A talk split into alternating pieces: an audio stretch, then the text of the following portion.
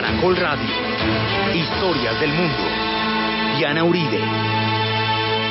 Buenas. Les invitamos a los oyentes de Caracol que quieran ponerse en contacto con los programas, llamar al 338-0039, 338-0039 o escribir a info arroba casa de la historia punto o consultar la página casa de la historia.com en construcción ahora. Hoy vamos a ver el Tratado de Versalles, el comienzo del fin que nos llevará a otra guerra mundial.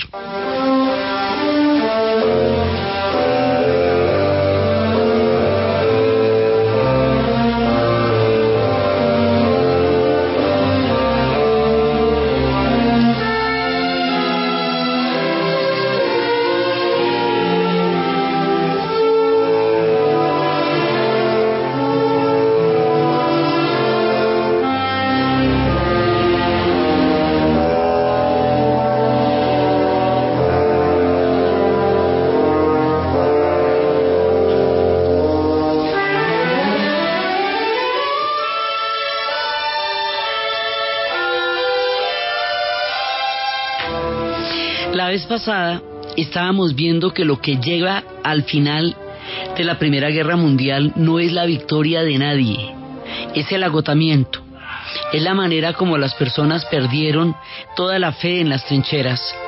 Es la forma como cada uno de estos ejércitos ha perdido grandes cantidades de hombres sin tener ningún tipo de, de triunfo significativo en ningún sentido. Estábamos viendo cómo los alemanes estaban exhaustos, los rusos ya habían salido de la guerra y los ingleses y los franceses también estaban exhaustos, solamente que la entrada de los Estados Unidos les dio un aliento como para poder llegar hasta la mesa de negociación, pero ellos también estaban completamente exhaustos, se había perdido todo el sentido, había rebeliones sociales en cada uno de los países porque la continuación de la guerra resultaba intolerable para todo el mundo.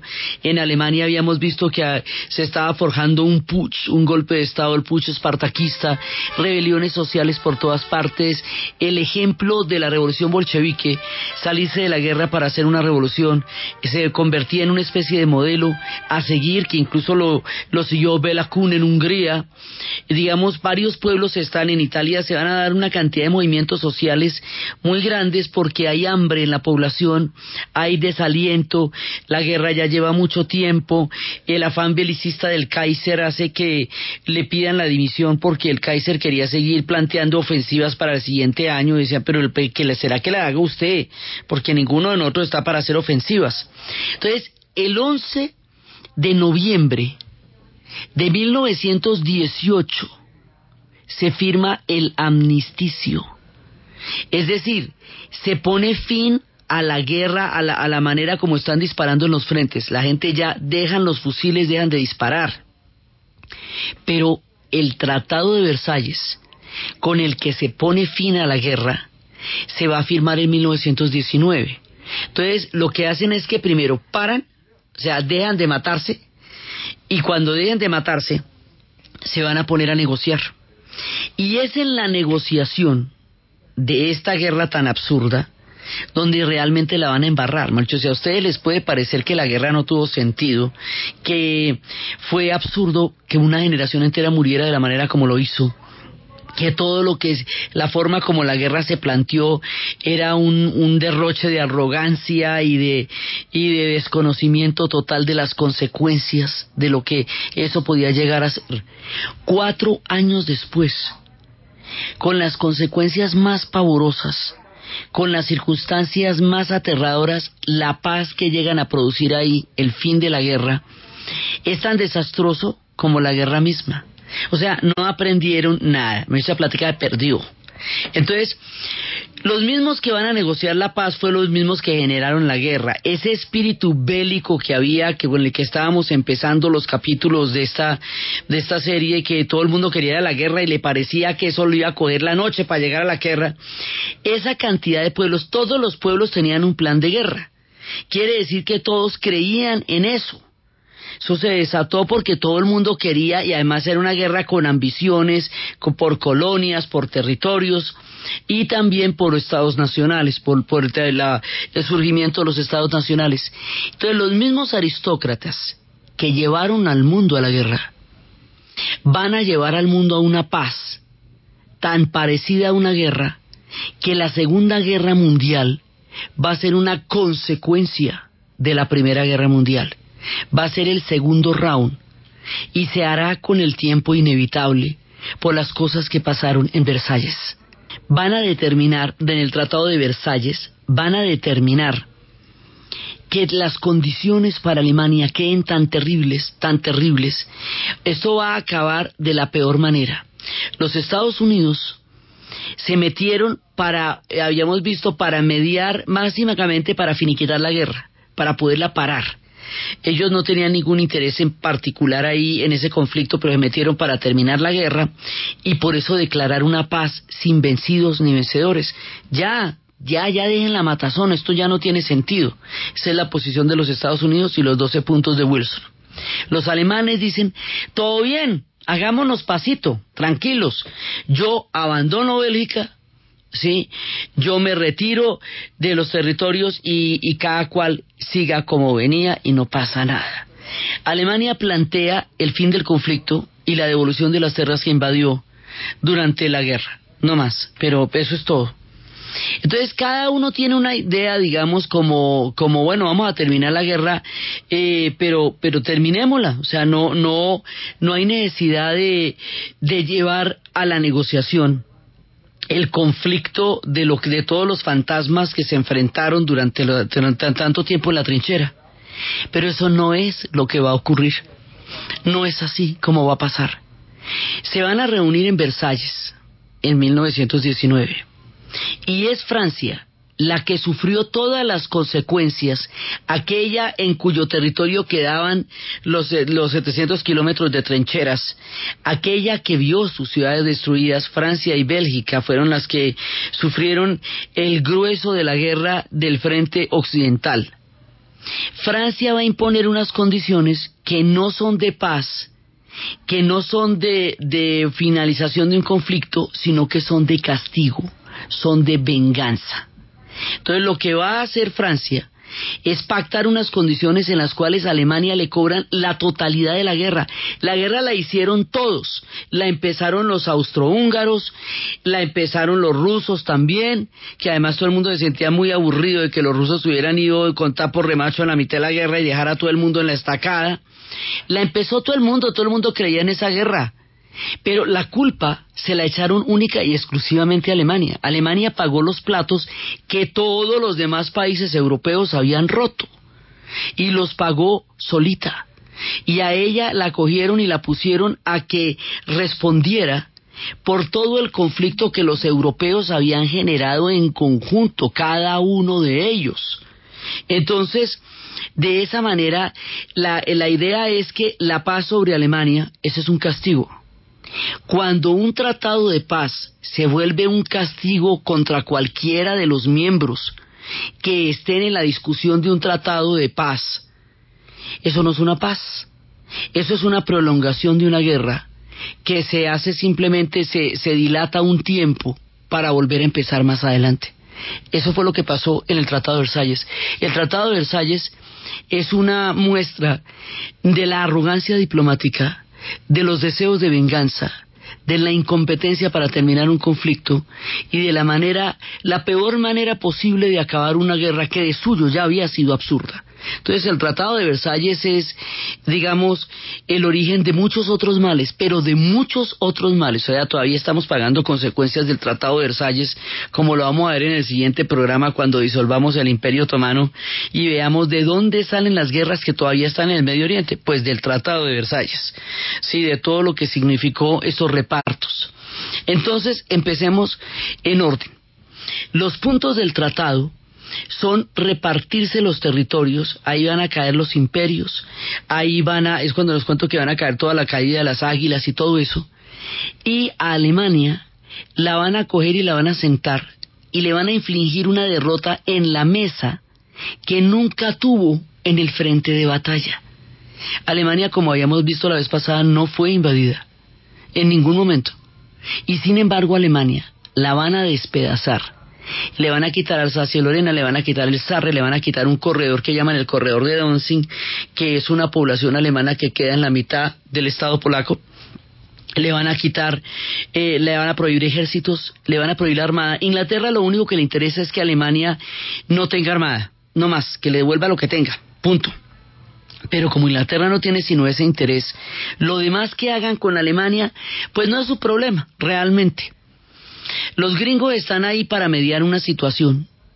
Los que van a tener un papel activo y totalmente protagónico son los franceses, y es específicamente Clemenceau y ellos son los que van a imponer las condiciones sobre Alemania. Entonces es la prohibición de ejércitos, es despedazar el país, es ponerlo a pagar la reconstrucción de Europa y con una suma cuya cuantía no se establece desde el principio, sino que van a hacer comisiones para ver cuánto les ocurre que va a pagar Alemania por la reconstrucción de Europa, no solo en, en dinero, sino también en trabajo porque van a haber bienes industriales en los cuales los alemanes van a tener que trabajar para que el resto de Europa se beneficie de ellos. O sea, es el sometimiento de Alemania, la declaran culpable de la guerra, la hacen que firme que es culpable de la guerra, cuando culpable de la guerra son absolutamente todos, en igual medida. O sea, eso es una responsabilidad colectiva, porque lo que hizo Alemania fue haber violado la neutralidad bélgica, pero la guerra le pesaron los austriacos. Y la empezaron con el ultimátum y la empezaron con todo lo que, como habíamos visto, esto no lo empezó Alemania. La culpa no es de Alemania. Alemania es la que va a sobrevivir hasta el final de la guerra porque todos los demás se fueron deshaciendo durante el transcurso del conflicto. Pero le va a tocar a ella solita el precio de una catástrofe que fue europea en su conjunto. Las condiciones sobre Alemania son indignas y los economistas como Keynes decían que con que los alemanes pagaran un 10% de lo que les habían pedido, ya su economía sería inviable. Para Alemania reconstruir Europa sería como para Colombia pagar la deuda externa de América Latina ella solita. O sea, no, no, pues no podemos, o sea, no nos da el cuero. Pero además, eh, la idea era que los Estados Unidos en algún momento iban a poder apoyar a Alemania y le iban a pagar una reconstrucción a Alemania y digamos ellos iban a darle como eh, combustible a Alemania para que Alemania pudiera pagar la guerra. Pero resulta que poco tiempo después, una década después, va a venir la crisis del 29 y la crisis del 29 va a arruinar la economía de los Estados Unidos que no va a poder ayudar a Alemania y el coletazo de la crisis del 29 va a afectar las economías europeas que estaban encadenadas. Entonces a toda esta situación de precariedad se le suma la gran depresión, la crisis económica, lo cual lleva las cosas a un extremo impresionante. Alemania queda en la inmunda en las peores condiciones posibles en una derrota que no le infligieron. Por eso es que ellos van a decir que fue en la mesa de negociación donde los derrotaron a ellos y no en las trincheras.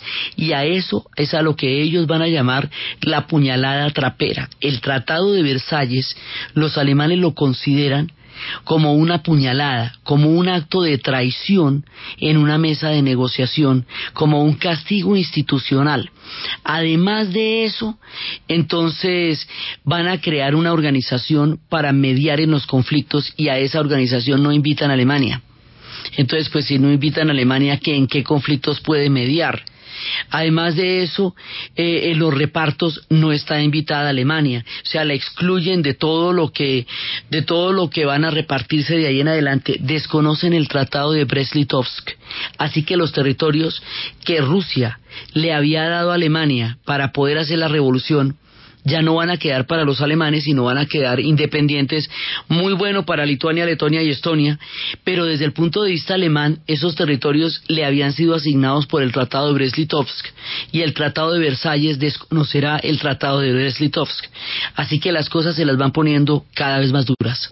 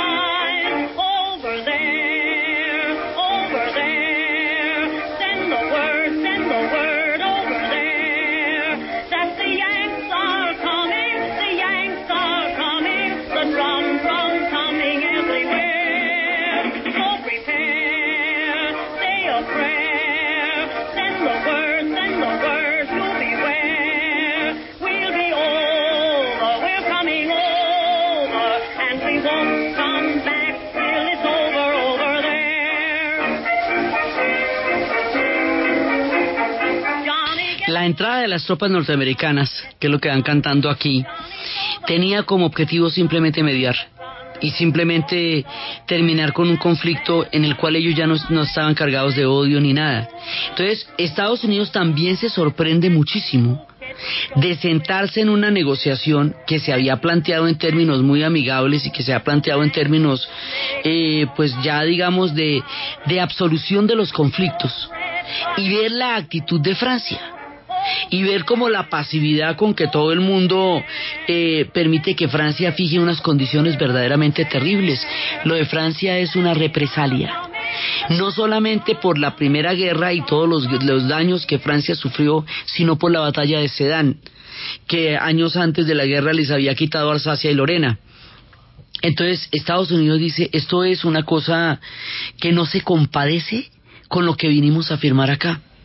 Por eso, cuando se firme la Liga de las Naciones, el Congreso norteamericano no va a ratificar la Liga de las Naciones porque la Liga de las Naciones lo que hace es legitimar los tratados que en Versalles se dieron. La condición para entrar a la Liga de las Naciones era firmar el Tratado de Versalles, ratificarlo.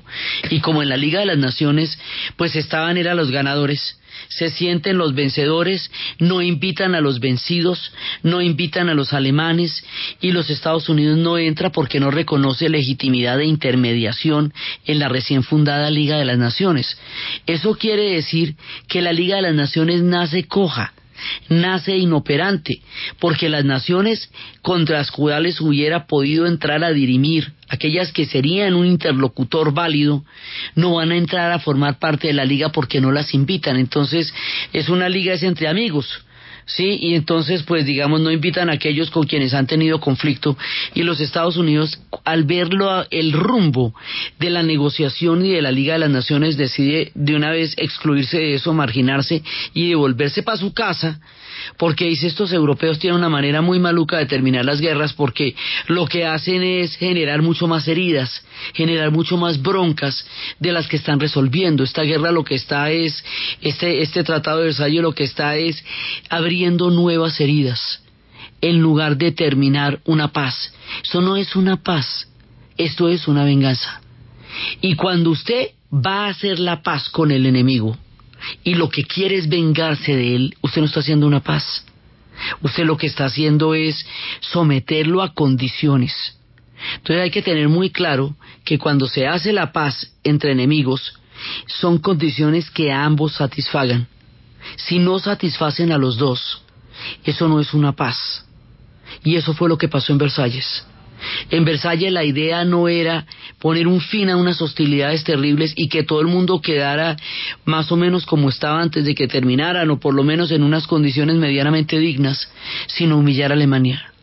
Y la humillación de Alemania le quita el carácter de paz a Versalles, porque la vuelve una cuña, la vuelve una punta de lanza la vuelve una, un acto de venganza contra Alemania y Alemania va a quedar con el Tratado de Versalles atravesado en la garganta porque le impide todo, toda la construcción del Estado alemán que se habían gastado tanto tiempo se pierde en el Tratado de Versalles porque no pueden desarrollar ni la industria porque con la industria tienen que pagar la deuda, ni la economía porque con eso tienen que pagar la reconstrucción de Europa, ni los ejércitos porque se los prohibieron, pero todos los demás sí pueden tener ejércitos. O sea, le ponen a Alemania unas condiciones que ninguno de los europeos se pone para sí mismos, que a nadie más le obligan a cumplir.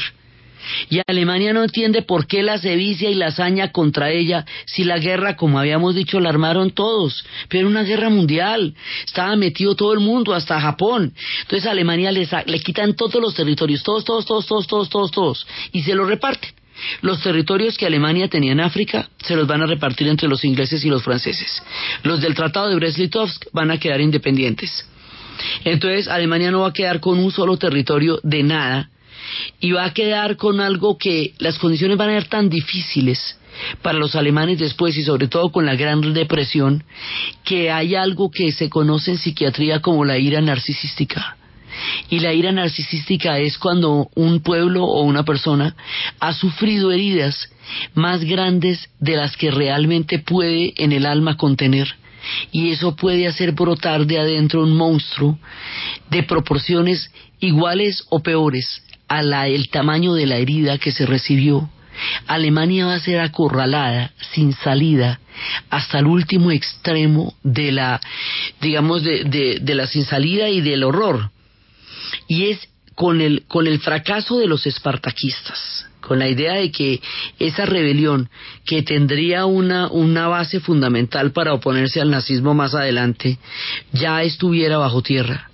Con la entrada de los socialistas al poder, ya vendidos porque entregaron a los espartaquistas, y con las condiciones tan absolutamente terribles e indignas en que arrodillaron a Alemania, que además no se esperaba eso porque eso no era lo que estaba pasando en la guerra, eso no era lo que estaba pasando en la batalla, con todas estas condiciones, Alemania incubará lo que Igmar Berman llamará en una película brutal el huevo de la serpiente. Es de Versalles, de la Gran Depresión, de la humillación de Alemania, de los años de penuria, de la historia tan terrible que vivieron después, de donde va a salir lo que más adelante será el nazismo. Uno no puede entender eso sin entender Versalles. Y aquí en este punto vamos a la pauta comercial.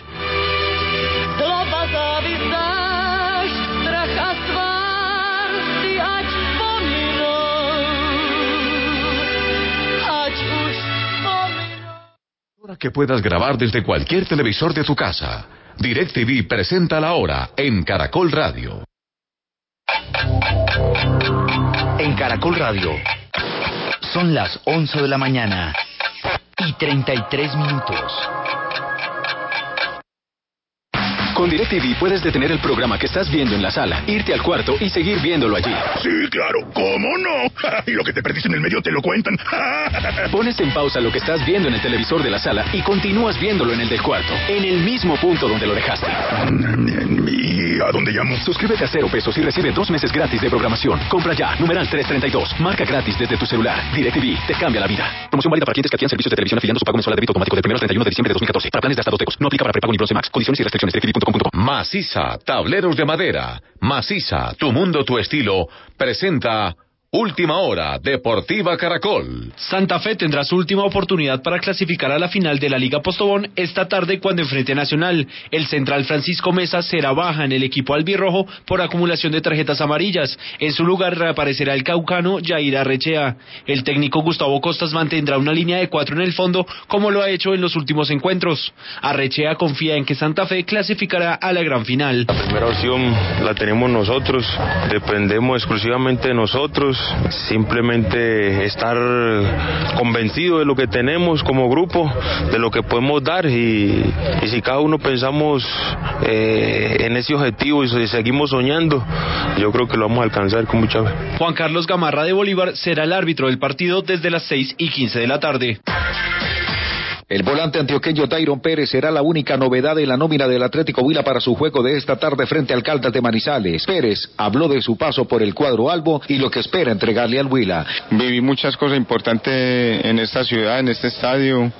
Pude quedar campeón y, y aportar en ese título, pero ahorita pensando ya en Atlético Huila, en querer ponerle también la estrella y, y quedar en la historia, y hoy a dar todo y a conseguir los tres puntos. El compromiso programado para las seis y 15 de la tarde tendrá la conducción arbitral del Guajiro Jorge Sierra. Más información en www.caracol.com.co y en Twitter, arroba Caracol Deportes.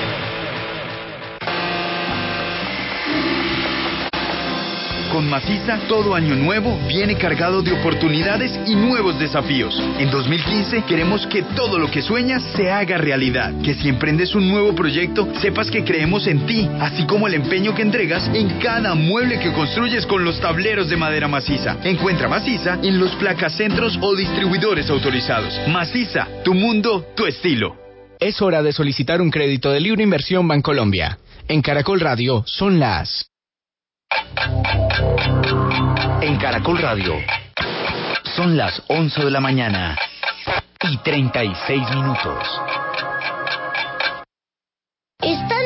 Carta de Navidad normal, es una carta al revés. En ella no voy a pedir, voy a dar. Te doy mi risa para cuando estés triste, mi voz para que cantemos juntos y mi corazón por si algún día se rompe el tuyo. Puedes usarlos cuando quieras, porque tenemos tanto para dar que nos puede durar todo el año. La mejor forma de dar es darse a los demás. Comparte lo mejor de ti en darestarse.com. Grupo Bancolombia. Le estamos poniendo el alma. Vigilado Superintendencia Financiera de Colombia. A los oyentes de Caracol Radio y Tropicana les llegó la Navidad. Inscríbase en www.caracol.com.co o en www.tropicanafm.com. Escuche la programación de Caracol Radio y Tropicana. Complete la clave, cante el jingle de Navidad y gane 2 millones de pesos diarios. Recuerde, la clave solo la puede completar escuchando la programación de Caracol Radio y Tropicana. Válido del 5 al 24 de diciembre de 2014. Apetifor, producto natural. Apetifor mejora tu apetito. Apetifor mejora el apetito en niños y adultos. Calidad Natural Freshly. En productos naturales la primera opción. En Caracol Radio. Son las 11 de la mañana y 37 minutos. ¿Punto naturista? Gracias. Tiene Digestar Jalea con acción laxante, suave, blanda y placentera de Laboratorios Natural Freshly. Sí, señora. Tenemos la línea Natural Freshly. Digestar Cápsulas Forte y Digestar Fibra. Para otras afecciones, Apetifor, Venas Full, Gasof y Finacid. Y Freshly Pause Cápsulas y Fibofor Fibra con probióticos. Naturalmente. Natural Freshly. Tratamientos científicos con productos naturales. En productos naturales, la primera opción. Con el sello del Instituto Farmacológico Botánico.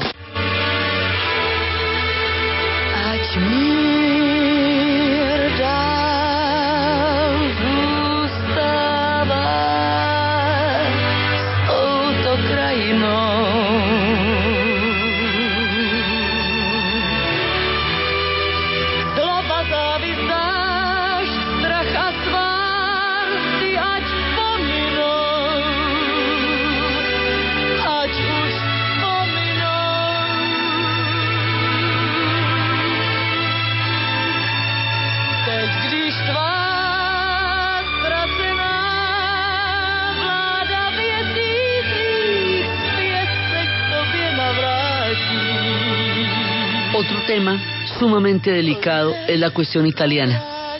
Alemania quedó, como dijimos, peor no le pudo haber ido.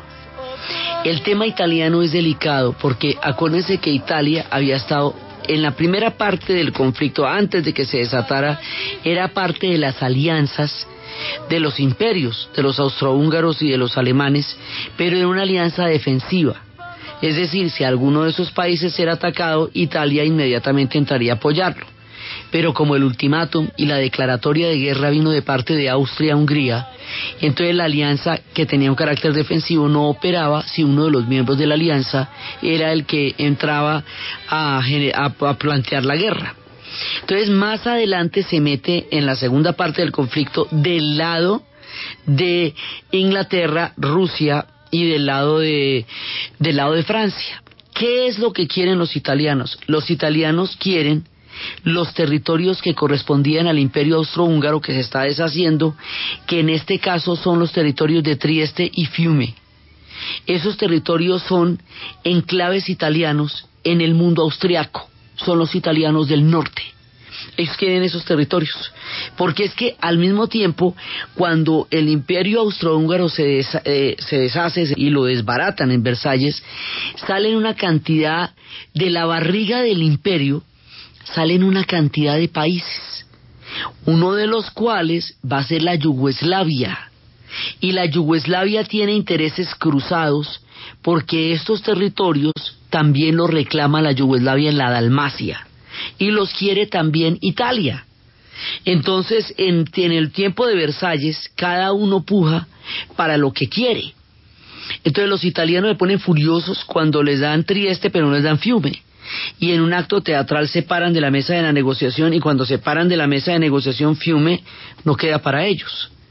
Entonces la idea de que Fiume no haya sido un territorio que le dé a los italianos empieza a generar un escosor y una sensación de que ellos se metieron en una guerra muy grande y no sacaron particularmente nada comparativo al esfuerzo bélico que también ellos hicieron contra los austrohúngaros en las montañas.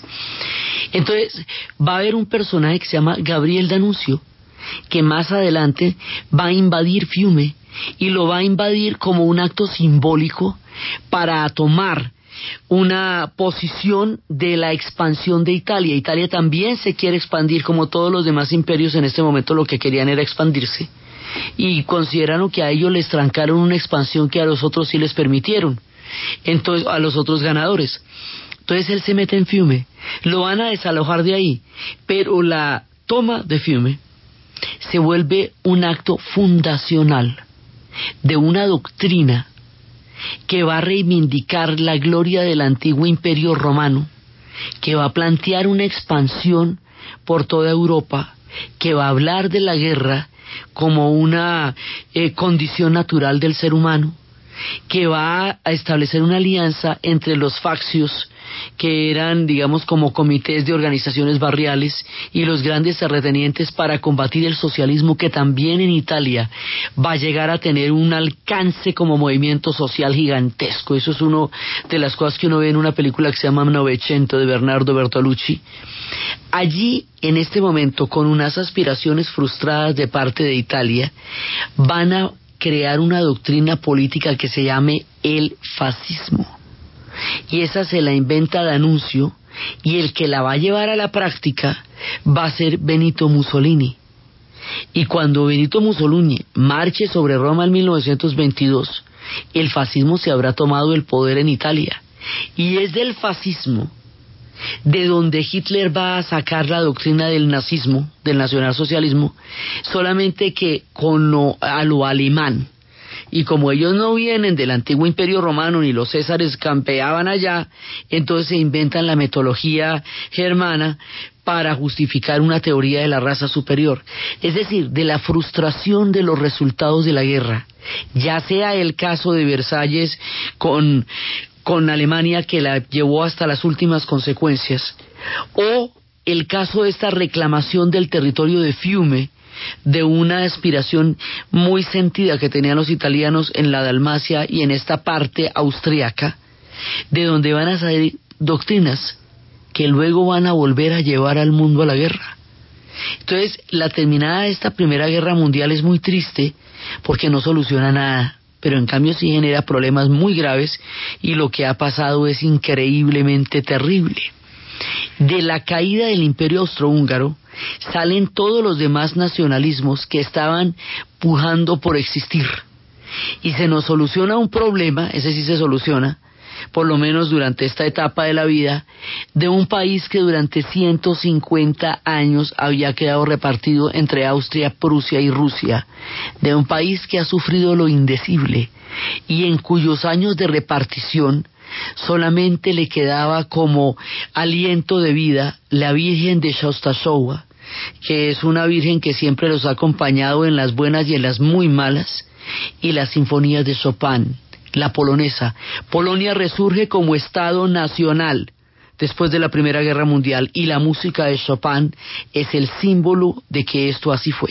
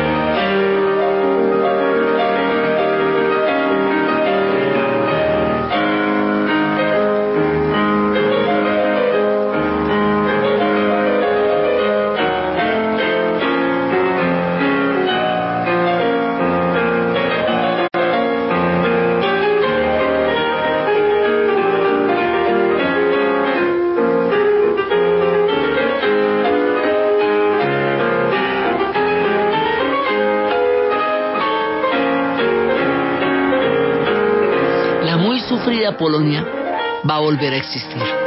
Y esto es un júbilo muy grande. Pero poco tiempo le va a durar la dicha, porque antecitos de la Segunda Guerra Mundial se la van a repartir entre la Unión Soviética y Alemania en un tratado de no agresión que van a firmar estos dos países antecitos de que empiece la guerra, que va a empezar justamente por Polonia. Será el primero de septiembre de 1939 que la entrada de las tropas de Hitler a Polonia den comienzo a la Segunda Guerra Mundial cuando Inglaterra declare la guerra por eso. Pero en este tiempito, así nomás, entre 1918-19 hasta 1939, Polonia vuelve a existir. Y vuelve a existir después de 150 años de estar repartida entre los imperios y las potencias de la Europa Central, que todos caerían a su alrededor después de la Primera Guerra Mundial. Y será después de la primera, de la segunda, después de la Segunda Guerra Mundial, Polonia va a quedar repartida y luego de la guerra va a quedar del lado de los soviéticos, así que Polonia vuelve a ser libre solamente hasta 1989 cuando caiga toda la cortina de hierro. Solo hasta hace 20 años Polonia vuelve a existir. Pero este es el lapso en el siglo XX en que Polonia vuelve a constituirse como Estado Nacional. Eso es muy importante en el espíritu de los polacos y Chopin va a tener toda la importancia en ese proceso. También en ese momento y sobre las ruinas del imperio austrohúngaro va a surgir el país de Checoslovaquia con Tomás Mazarek. Eso va a crear eh, la primera vez que este país se va a acuñar como tal, cuya historia contamos profusamente en la serie de los eslavos y es de la mano de Smetana que ellos se declaran un país nuevo y existente, Checoslovaquia.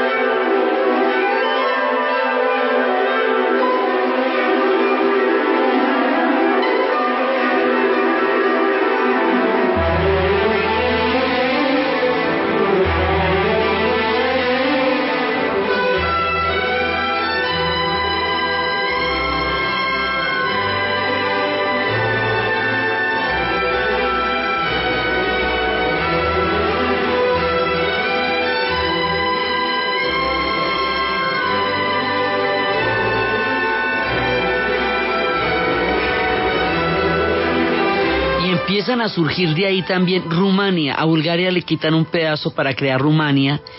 Va a surgir Hungría. Austria y Hungría se rompen. Se vuelven dos países diferentes. Austria queda chiquitica, chiquitica. Queda una Austrita ahí eh, con un pasado glorioso, gigantesco, una Viena tremenda, capital de todos los tiempos, pero ya Austria es chiquita. Los húngaros cumplen su sueño también de ser un país que para ellos era muy importante desde los tiempos de la dinastía Arpad, pero es un país chiquito, chiquito porque un pedazo grande de la Transilvania se la van a dar a los rumanos y la Transilvania quedar es en, en, en la parte de Rumania. Entonces los húngaros tenían un parlamento del tamaño del de Buckingham, un parlamento que tienen que es una cosa de dar alaridos allá en, en Hungría, y decían siempre, este parlamento no se hizo para un país tan pequeño, este parlamento se hizo para cuando éramos parte de un gran imperio. Hay una nostalgia de un imperio perdido, hay una, una sensación de que ellos fueron parte de algo muy grande, pero también hay una, una condición de, de patria que es muy sentida para los húngaros.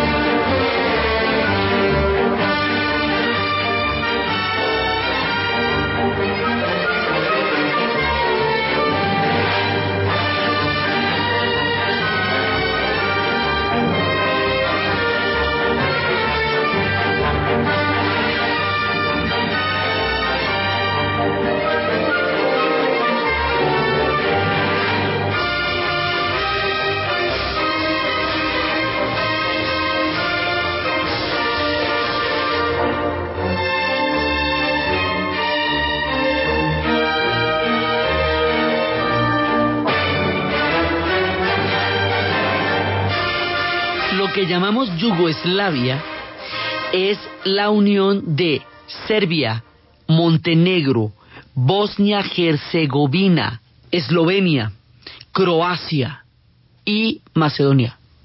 Estos seis repúblicas van a crear una federación y esa va a llamar la Federación de Yugoslavia. Entonces, ¿dónde queda Serbia?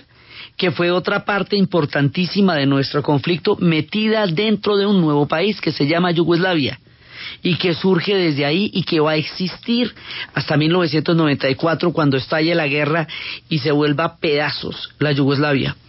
Bulgaria, que tenía también el sueño de la Gran Bulgaria, la despedazan y le sacan un pedazo grande de barriga para formar Rumania.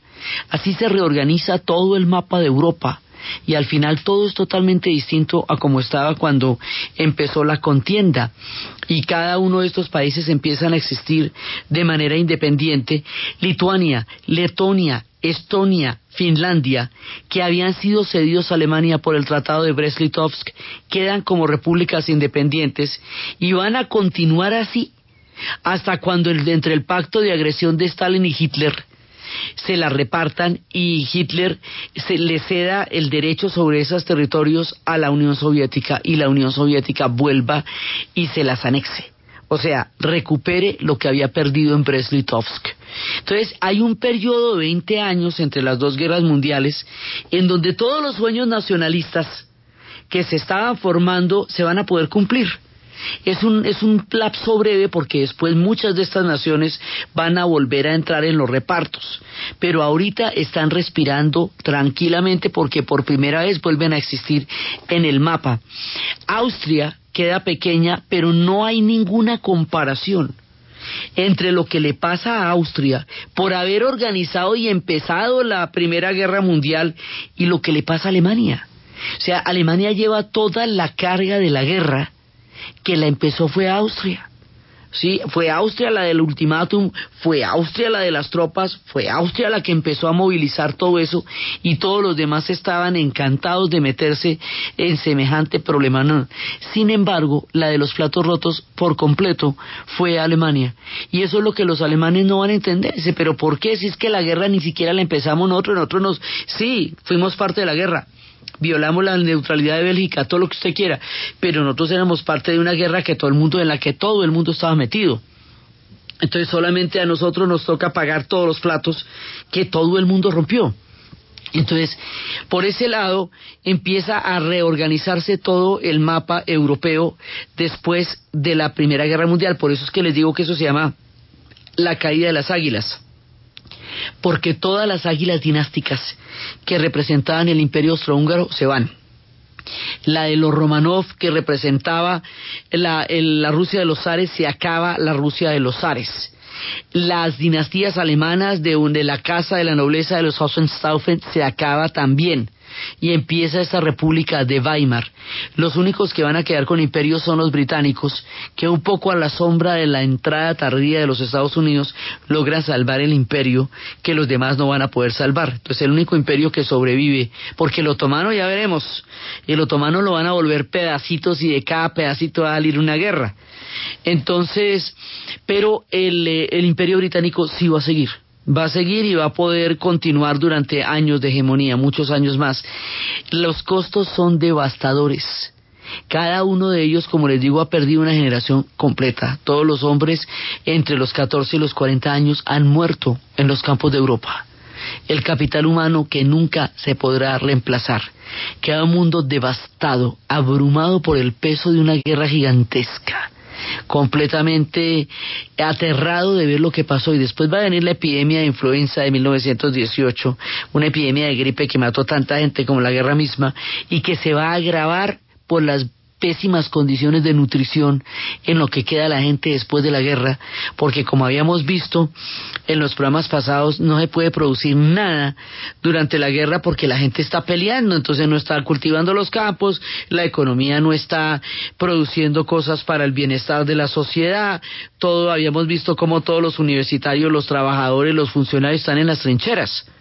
Entonces, pues todo lo que produce un país para comer no se está produciendo. Entonces viene el hambre viene el hambre, la devastación, la desolación y un mal sabor y una sensación de que se metieron en una en una en un conflicto gigantesco que a la final no terminó resolviendo muchas cosas de las que creían que iban a pasar.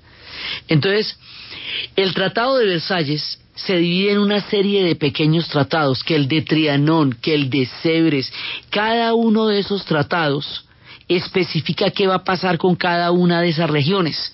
Hay un tratado para cada región y un pacto, un paquete completo que se llama el Tratado de Versalles. Entonces, cada uno de estos surge o aparece o desaparece según el pequeño tratado donde queden metidos. Y así es como van a reorganizar el mundo sin tener en cuenta a muchos de los pueblos que van a quedar en un lado o en el otro en la organización del mundo. En el África, como les digo, se la reparten. Lo que quiere decir que para los africanos que también hicieron un esfuerzo bélico, que también murieron en las trincheras, que también murieron en sus territorios en África, la casa la cosa no va a cambiar significativamente. Cambian es de dueño. Antes los mandaban los alemanes, ahora los ingleses, ahora los franceses. La autonomía, la creación de una nueva perspectiva para África no llega a darse después de la Primera Guerra Mundial. Entonces ellos dicen, bueno, y entonces nosotros nos metimos en el guerrero, ¿y cómo para qué? ¿Y cómo para qué? O sea, a nosotros finalmente nos resulta la misma cosa que nos mande un europeo a que nos mande otro. Entonces después, por eso, cuando se dé la Segunda Guerra Mundial, ellos lo van a pensar con mucha calmita y van a decir, bueno, nos metemos en esta, pero después de eso vamos es por nuestras propias autonomías y es cuando ellos empiezan a mirar cómo pelea el hombre blanco para saber cómo van a pelear contra el hombre blanco después de que termine la Segunda Guerra Mundial, porque empezará la era de la descolonización africana. Pero el engaño y la no diferencia entre el reparto que hacen del África después de la guerra con respecto a lo que habían hecho antes durante la época de Berlín, hace que para los africanos no se justifique el que hayan sido metidos en una guerra de esas. Al contrario, como habíamos dicho de los Anzacs, que desarrollaron todo un sentido de identidad histórica a partir de su participación en la Primera Guerra Mundial.